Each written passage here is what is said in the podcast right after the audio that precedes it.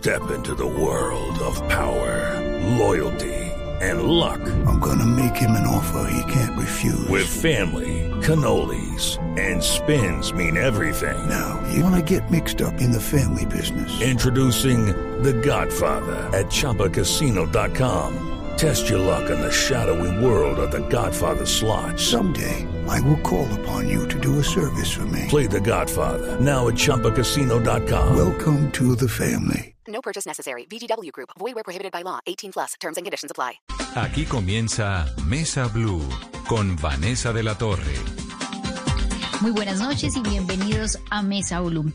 Esta mañana fue un día en el que se recobra la esperanza y el optimismo en medio de estos siete meses de pandemia. El país dio un paso muy importante en la búsqueda de soluciones para poder enfrentar el coronavirus.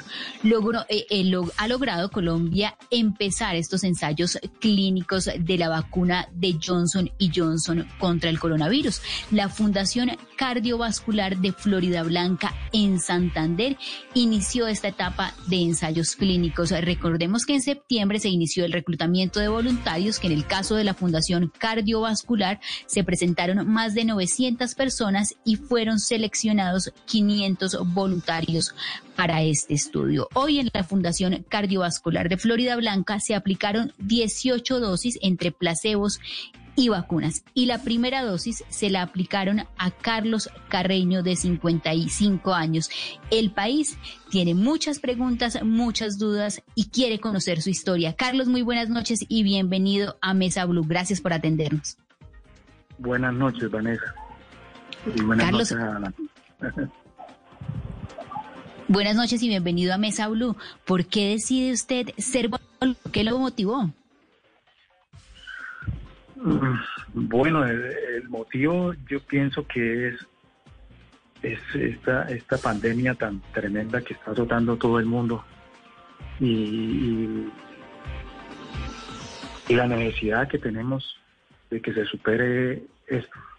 Entonces, ¿qué pasa? Yo no soy médico, no soy científico, no realmente estoy esperando desde hace siete meses paralizado acá en nuestro trabajo y, y, no hago nada y se ve la oportunidad de, de, pronto participar como voluntario. Yo vivo cerca de la fundación, entonces yo no me voy a inscribir. A ver si esa fue la motivación, es, es, esta incertidumbre en que estamos todos y, y, uno no hacer nada, pues yo pues voy a tratar de hacer algo, al menos me voy, me voy de voluntario. Carlos, esos siete meses de incertidumbre en el que no solamente ha estado usted, sino todos los colombianos y el mundo entero paralizado por una pandemia. Eh, ¿Usted antes en, qué trabajaba? ¿Por qué no ha podido volver, volver a, sus labores? Pues nosotros con mi esposa tenemos un negocio de, de eventos, de matrimonios. Entonces eh, teníamos para este año todos los meses programados matrimonios y lógico, a partir de marzo inclusive ese, ese, mismo fin de semana teníamos dos eventos y, se tuvieron que, cancelar, o sea, perdón, aplazar. Y, y, todos los otros quedaron, como los matrimonios se programan seis meses, inclusive hasta un año antes de, de, de, de realizarlos. Entonces, pues toda esa programación quedó aplazada. Y, y a este tiempo nosotros no, no inclusive hay, hay nuevos, nuevos, nuevas parejas que se quieren casar y, no hay ni siquiera la fecha en que uno pueda decirle, bueno, podemos a partir de enero, porque no se sabe qué llegue a suceder. Entonces, eh, eh, nuestro negocio es ese, esos son los eventos, matrimonios, estamos desde hace años ya. Y pues tenemos, tenemos poco experiencia en eso y, y eso es lo que realizamos y esa es la incertidumbre que todavía aquí se haya apertura en el, en el, país o en el mundo la programación de esos negocios tiene que ser por lo menos por lo menos con tres meses cuatro meses porque nadie se casa de un día para otro. Esa, sí, es, la, es... esa es la esa es la razón y, la motivación que lo lleva a usted a voluntarizarse para este ensayo clínico de la vacuna de Johnson y Johnson. Pero ¿cuántas personas dependen de su negocio y que no han podido trabajar en estos meses? ¿Usted cómo ha hecho? ¿Cómo ha, cómo ha logrado mantenerse? Bueno, por una parte, pues ha sido ahorros y lamentablemente sí, personas que pues nos colaboran en, en los eventos, por decir algo, meseros, que son, son ocasionales porque uno se contratan en un evento, otro en otro, entonces se les cancela de acuerdo al día. Pero eh, esos trabajos se perdieron, o sea, se han perdido, o sea, ellos no han generado nada. Y uno no puede hacer realmente nada porque, ¿cómo hace? Y, y mantenernos es a recurrir a los, a los poquitos ahorros que, que había y ya se están acabando. Yo creo que ya acabar, ya no pregunto por eso. ¿Y de sus empleados, ellos cómo han hecho? ¿Usted siguió como en ese eh, contacto permanente con ellos? Sí, sí. Unos se han, se han puesto a hacer domicilios, otros, como dice, la reinvención, que reinvención es eso, que todo el mundo reinventándose, haciendo domicilios o haciendo hamburguesas a domicilio, no, creo que, que funcione. Eh, esa es la realidad. Entonces, Esa es la realidad, pero en este momento usted nos llena de esperanza y usted es ese rostro de lo que todos esperamos y es pronto una vacuna. Empiezan ya los ensayos y usted fue el primer voluntario en recibir esa dosis esta mañana. ¿Cómo fue ese proceso?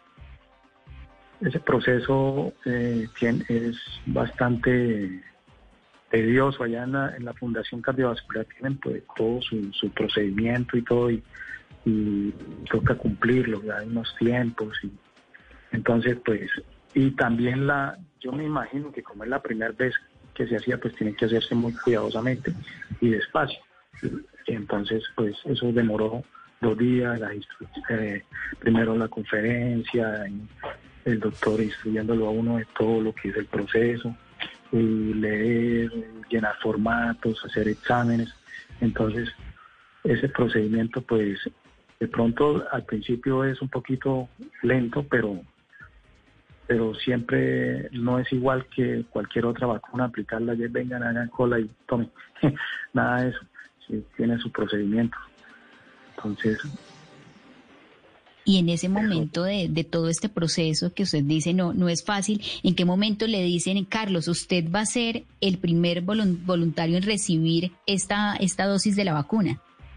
Hoy mismo, hoy, hoy mismo me dijeron y inclusive pues no, no pensaba que yo salí de la, de la fundación y de un momento a otro cuando veo todos los periodistas me cogieron como, como se dice a mansalva y, uno queda sorprendido y, y no, no había dimensionado lo, lo que su- lo que sucedió, que las noticias dicen que fui el primero en Latinoamérica, el primero en Colombia, entonces, uy, interesante, interesante porque Y ya después de varias horas logró dimensionar de lo que está significando usted en la historia en este momento de esta crisis sanitaria que ya en Colombia deja más de 27 mil muertos. En el mundo también la cifra de fallecidos, de casos ya supera los 30 millones de casos en el mundo y que usted sea el primero en Latinoamérica en poder hacer parte de este ensayo que nos trae la solución que todos estamos esperando. Sí, la, la crisis pues sí, sí la, la he mencionado y la, la he seguido desde hace mucho tiempo porque sí es caótico a nivel mundial.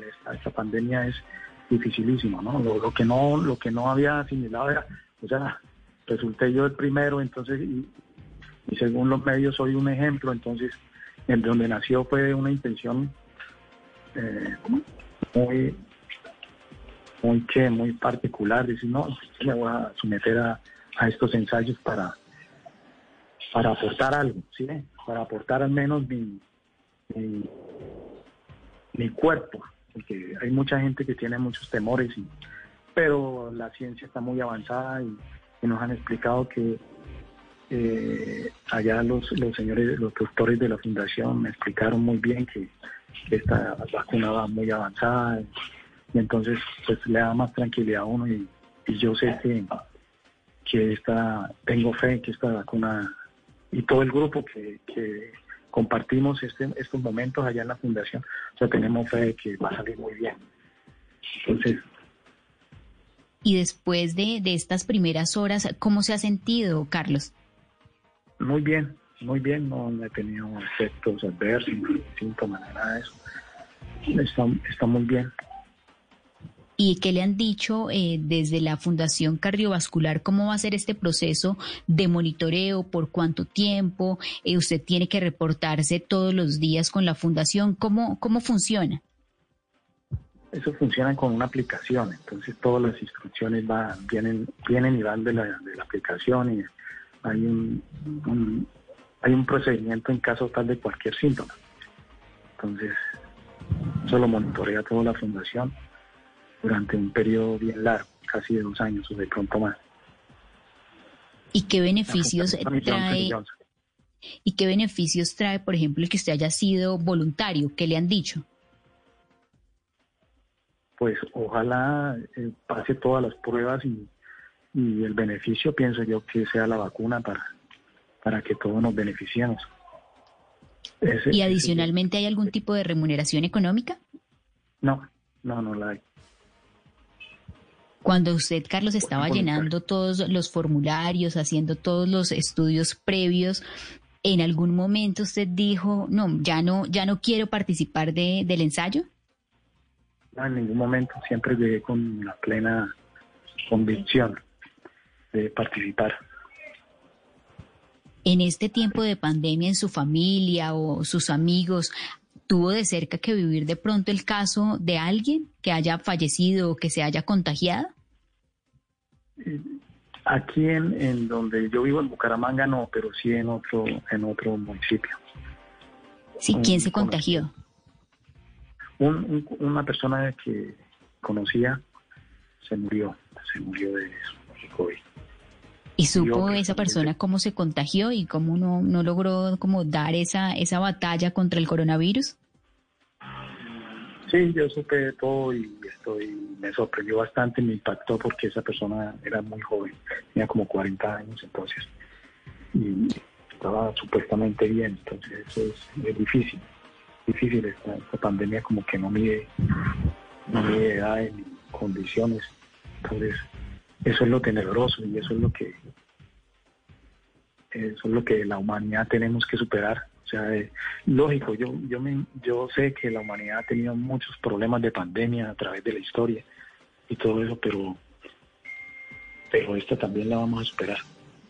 Entonces, Esta pandemia también la vamos a superar y, y además con, con esa voluntad y con esa esperanza. Por ejemplo, hay oyentes que nos están escuchando y que sienten, tienen la voluntad de, de ser voluntarios, pero hay muchos temores. ¿Cuál es ese mensaje que usted podría, Carlos, hacerles como el primer voluntario en Colombia? Bueno, una de las cosas que, que a mí me impactó fue saber que habían personas que andaban eh, a, a través de todos estos tiempos han estado en contra de las vacunas. Un ejemplo, Eh, es la vacuna de, de la poliomielitis.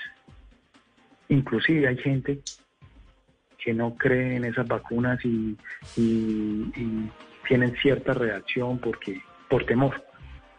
Y, a pesar de, en este tiempo, después de que ya hay vacuna, ni siquiera son ensayos ni nada, ya hay vacuna y la gente sabe que se están presentando todavía problemas de poliomielitis, inclusive hay gente que, que las ve unos niños por ahí.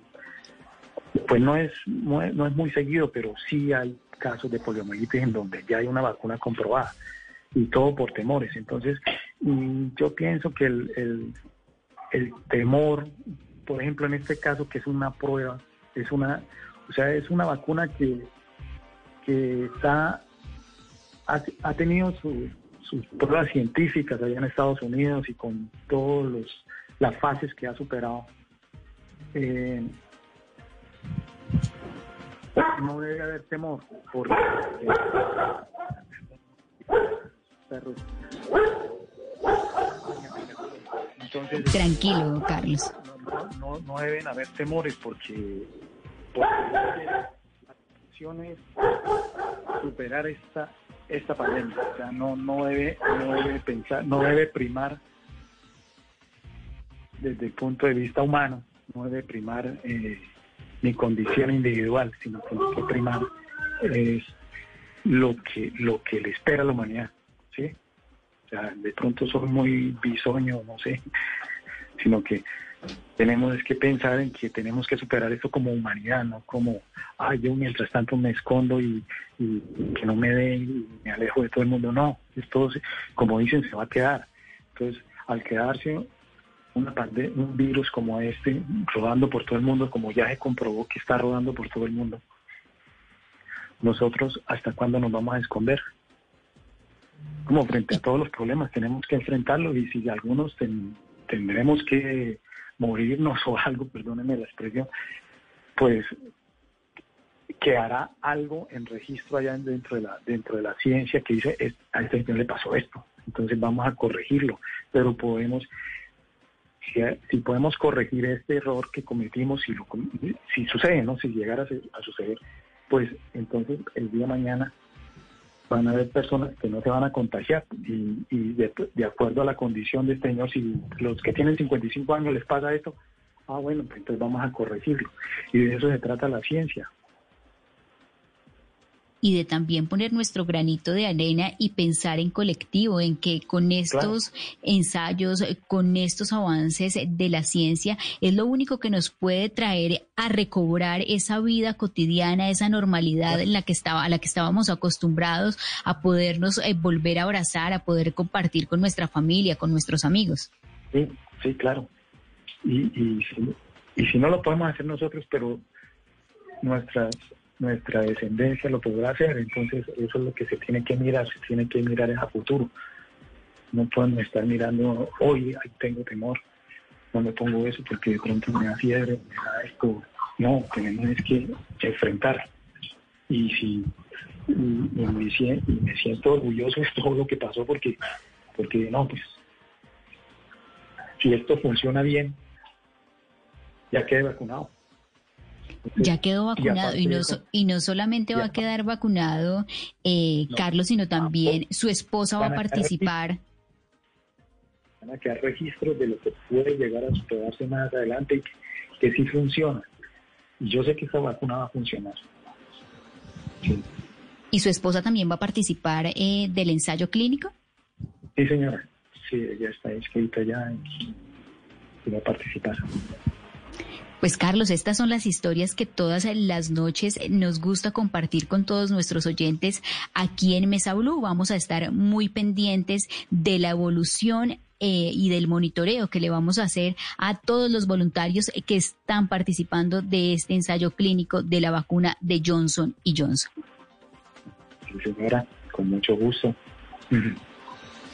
Carlos, gracias. 8 de la noche, 17 minutos. Hacemos una pausa en Mesa Blue. Volvemos en breve. Hey guys, it is Ryan. I'm not sure if you know this about me, but I'm a bit of a fun fanatic when I can. I like to work, but I like fun too. It's a thing. And now the truth is out there. I can tell you about my favorite place to have fun. Chumba Casino. They have hundreds of social casino style games to choose from with new games released each week. You can play for free anytime, anywhere. And each day brings a new chance to collect daily bonuses. So join me in the fun. Sign up now at chumbacasino.com. No purchase necessary. VGW Group. Void were prohibited by law. See terms and conditions. 18 plus. A esta hora se conecta en Mesa Blue la doctora Claudia Vaca, que es farmacoepidemióloga, profesora e investigadora de la Universidad Nacional. También es directora del Centro de Pensamiento de Medicamentos, Información y Poder. Doctora Vaca, buenas noches y bienvenida a Mesa Blue.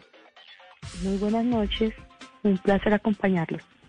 Gracias siempre por acompañarnos aquí en Mesa Blue. Hablamos hace un par de meses cuando ya se empezaba a esbozar esta idea de que Colombia participara de los ensayos clínicos para la vacuna del COVID-19 y hoy ya vimos eh, una luz de esperanza en medio de tanta incertidumbre y todos anhelando ya una fecha de, de que esté la vacuna. ¿Cómo podemos recibir ya este inicio de esta fase de ensayos clínicos en el país? Es una buena noticia que Colombia participe de la investigación clínica, pero debemos tomar esa noticia en, lo, en, el, en la perspectiva que corresponde. ¿Eso qué quiere decir? Que estemos en la investigación, simplemente que estamos participando de un experimento, de muchos otros experimentos que se están haciendo en el planeta sobre la vacuna.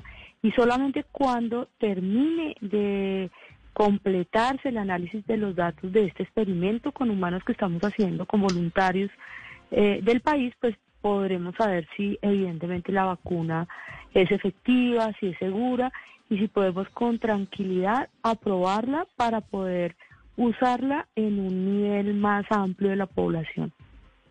¿Cómo funcionan, eh, doctora Vaca, estos ensayos o estos experimentos? La gente tiene muchas dudas y muchas preguntas porque pues sí, llena de esperanza ver que ya un primer colombiano y que se va a hacer en diferentes ciudades del país, pero ¿cómo funciona? ¿Cómo se hacen? El, el experimento clínico, los experimentos de este tipo eh, son muy importantes para conocer eh, el, verdadero efecto basado en, digamos, en criterios científicos, el verdadero efecto de, un, de una vacuna o de un medicamento. Funciona garantizando que em, las personas que participan, por un lado, conocen con suficiencia, digamos, los principios éticos eh, y con suficiente información, plenamente informados, saben que están participando de un ensayo en el cual ellos no van a saber si están recibiendo la vacuna activa o un placebo, es decir, una, una aplicación de una inyección que no contiene el producto que se está ensayando. Y, eh, ¿Y por qué no lo van a saber? Porque se hace al azar. No es el investigador o el médico tratante el que determina qué, qué tipo de si es la vacuna o el, o el placebo el que va a recibir, sino el azar se asigna aleatoriamente. Eso que permite que eh, no nos dejemos tentar por el sesgo de la, de la información del desempeño de ese medicamento sobre el paciente. Simplemente observar sin saber qué producto está consumiendo el paciente al final saber si evidentemente el grupo que recibió la vacuna activa realmente está mejorando en su desempeño. Eh, ¿Por qué hacemos esos experimentos con ese criterio? Eh, por dos razones. La primera tiene que ver con que em, se garantice que la diferencia entre los dos grupos se debe evidentemente al medicamento o la vacuna que se está ensayando y no a ninguna otra razón, a ninguna otra variable.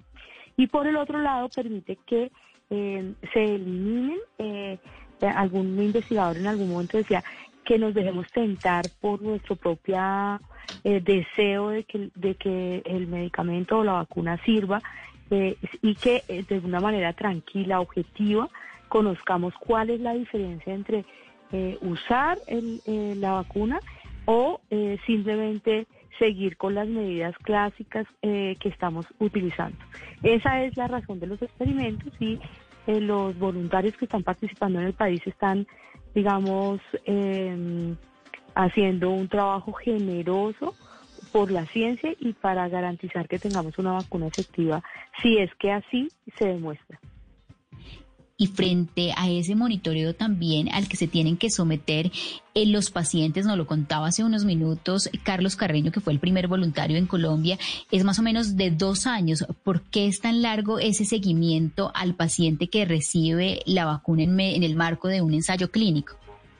Pues en este caso, particularmente en la, en la vacuna que se está ensayando, que, es la de Janssen, eh, se tiene que evaluar no solamente que la persona no vaya a contagiarse, las personas que, están en ensayo y que están recibiendo la vacuna o el placebo no vayan a contagiarse y desarrollar síntomas, sino sobre todo que no vayan a tener hospitalizaciones, complicaciones eh, en la hospitalización o eh, alargamientos en la estancia hospitalaria. Eso es parte de lo que nosotros denominamos los desenlaces a evaluar. Nos interesa sobre todo que las personas no terminen hospitalizadas.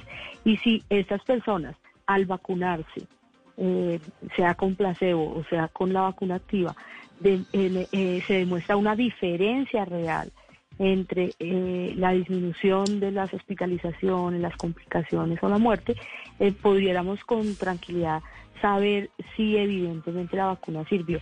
Pero el problema es que cuando uno usa vacunas o medicamentos, no solamente está evaluando este, este desenlace asociado a las complicaciones de la enfermedad, sino también los eventos adversos.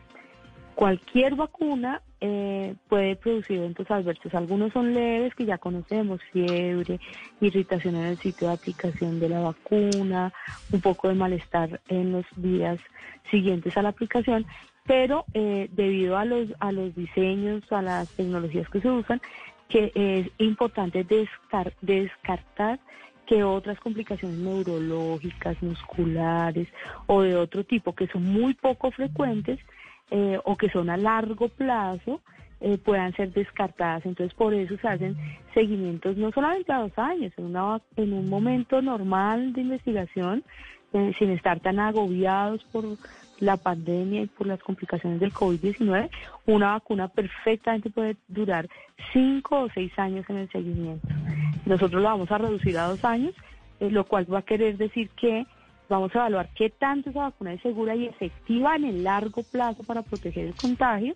También se trata de mirar si no se requieren más dosis, si esa inmunidad dura en el tiempo eh, sino también que eh, no vamos a tener ninguna complicación a futuro por los eventos adversos. Esa es la razón por la cual se hace ese seguimiento a largo plazo.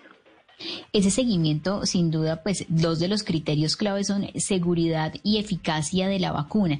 Después de esta fase de desenlace, frente a lo que usted nos contaba, doctora Vaca, eh, el análisis y los resultados, ¿cómo se hace? ¿Cómo se recoge esa información, por ejemplo, de todo el seguimiento que se le hace a cada uno de los voluntarios?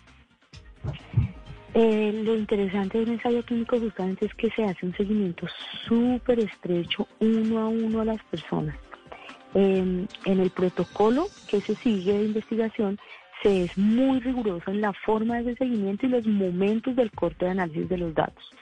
Eh, en, el protocolo debe decir en qué momento se va a analizar.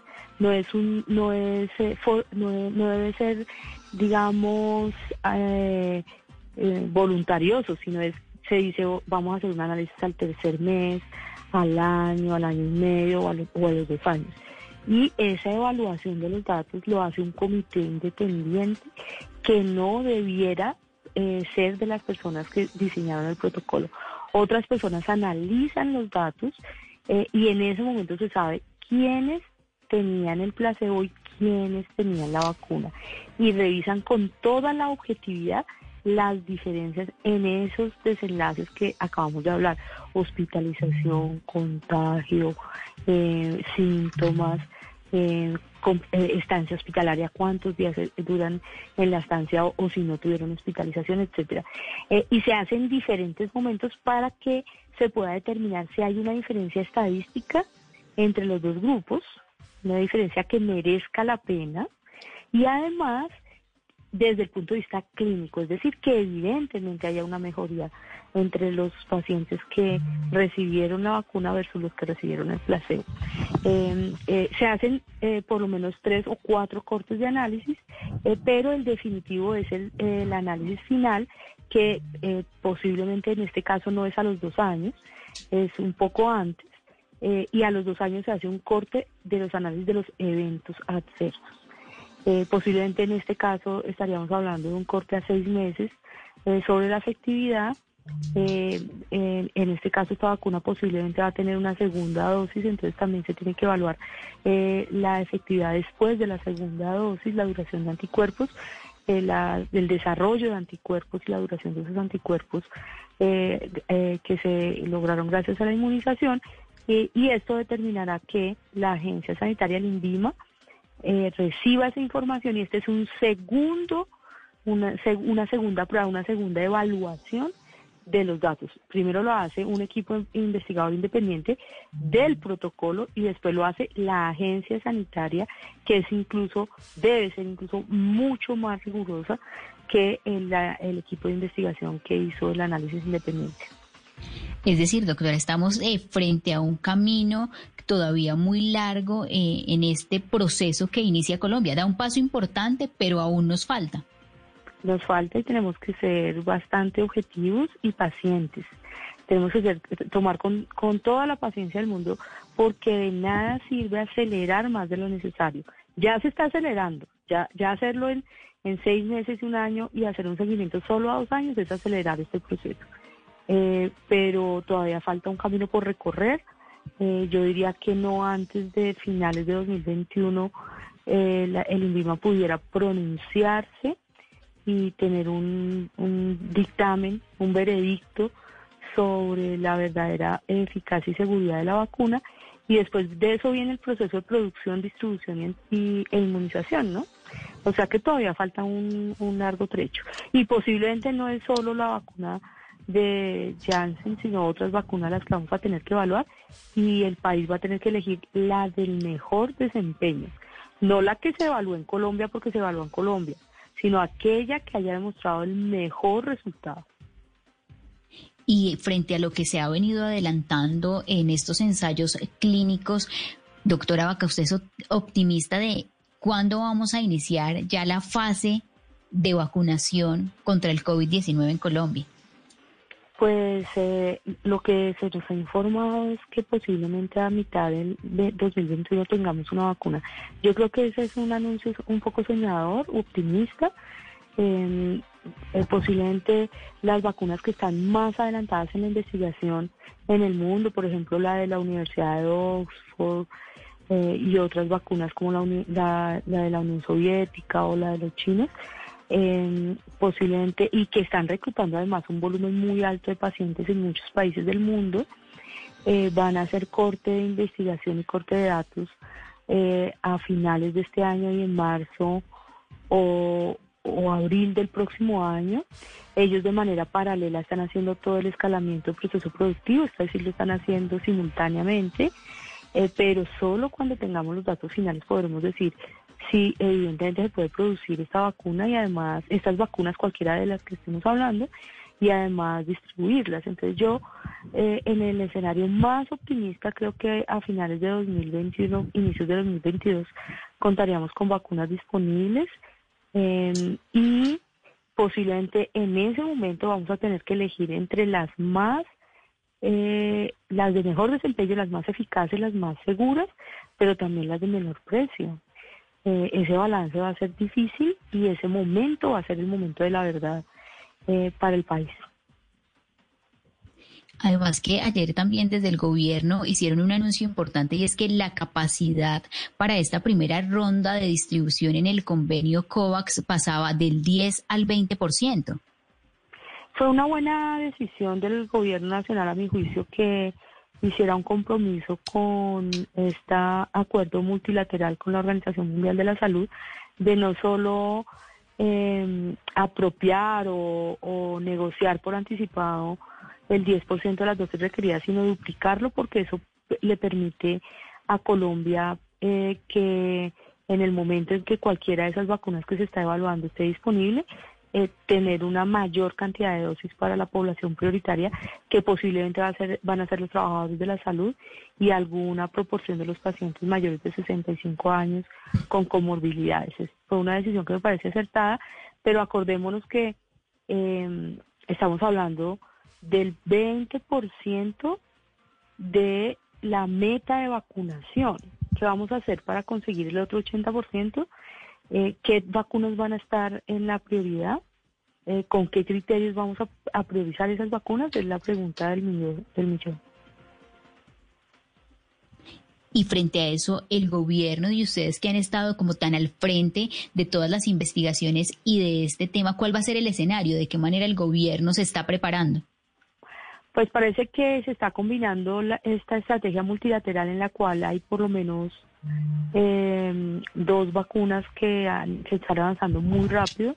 Una de ellas es la de la Universidad de Oxford, que tiene acuerdos de producción para América Latina y posiblemente van a estar muy rápido disponibles. Tal vez ese es el anuncio optimista del ministro para mitad del próximo año. Yo creo que va a ser un poco más allá del, mitad de año, eh, posiblemente en 2022 incluso. Eh, y después vienen eh, otro grupo de vacunas eh, que están incorporadas en, el acuerdo COVAX de, la Organización Mundial de la Salud. Son siete vacunas que están todavía en desarrollo y en investigación, eh, más otras que no están en ese pool, en ese grupo de vacunas. Em, las vacunas de Estados Unidos y algunas vacunas europeas y asiáticas las que acabo de mencionar, eh, y en ese escenario Colombia parece ser que está haciendo acercamientos bilaterales. No conocemos esos acercamientos, los términos de esos acercamientos, y sería deseable para construir un camino de confianza y de legitimidad y de apoyo de la ciudadanía que todos esos acuerdos se conocieran ampliamente para que sepamos en qué condiciones se está pensando en el futuro de la inmunización. acelerar demasiado, pero también establecer una estrategia de negociación a puerta cerrada puede echar por la borda la confianza de la ciudadanía en la vacunación. No, y que además eh, también nos lo decía doctora Vaca hace un par de meses que se está manejando como con mucha confidencialidad y con pocos detalles para que el país conozca de qué manera pues vamos a estar enfrentando este nuevo plan de vacunación contra el COVID.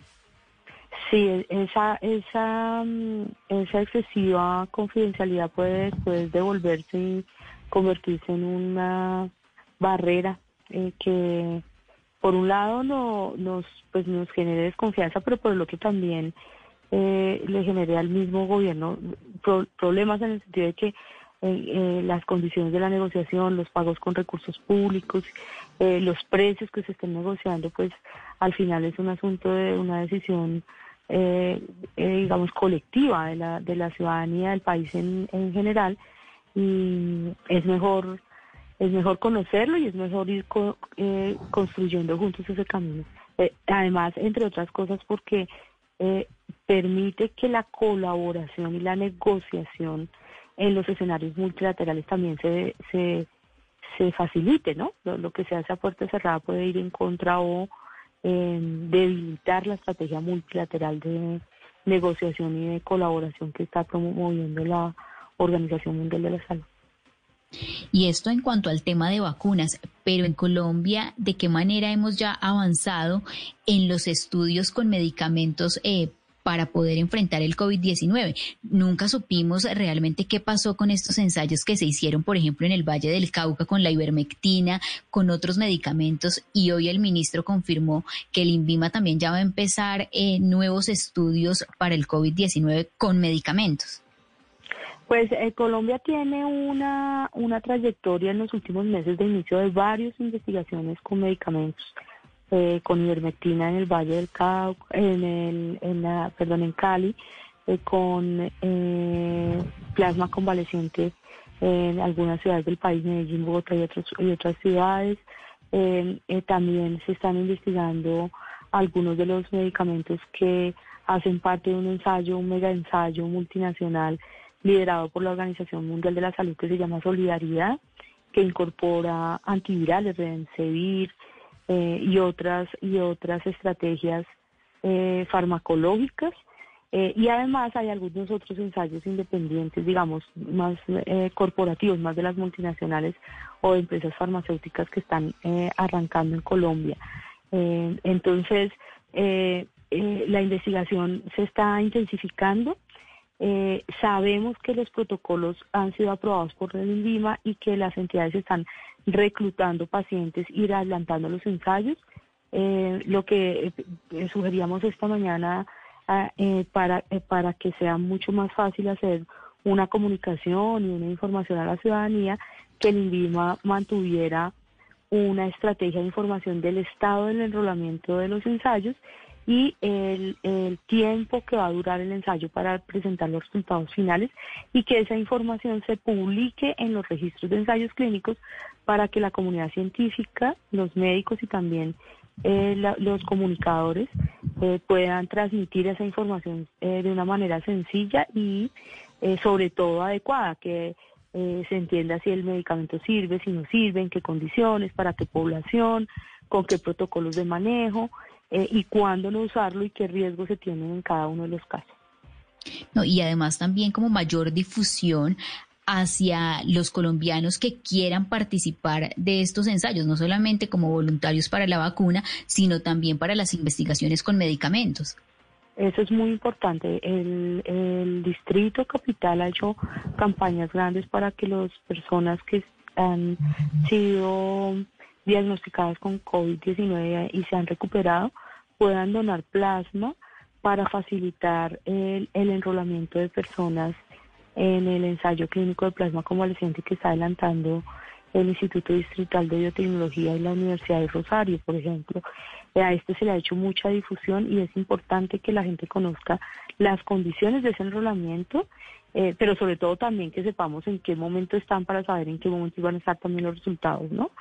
Eh, la Universidad Nacional también está adelantando con varias instituciones a nivel nacional un ensayo clínico financiado con recursos públicos del Ministerio de Ciencia y Tecnología, eh, en el cual se están estudiando algunos de los tratamientos experimentales que se están evaluando en otros lugares del mundo, como colchicina, eh, algunos antivirales, eh, antirretrovirales que se usan en VIH, se están probando en COVID-19 y la Universidad Nacional los ha incorporado en su investigación y algunos medicamentos que se utilizan para el colesterol, para el, para el manejo del colesterol, como la rosuvastatina está incorporado en ese protocolo. Entonces, estas cosas no se conocen, nosotros hemos hecho un rastreo de la investigación que se está haciendo en Colombia y estamos por lo menos eh, adelantando unos 80 ensayos clínicos en el país en temas de COVID-19 y sería deseable que todos conozcamos con qué medicamentos, cómo son las condiciones del enrolamiento y en qué momento los resultados van a estar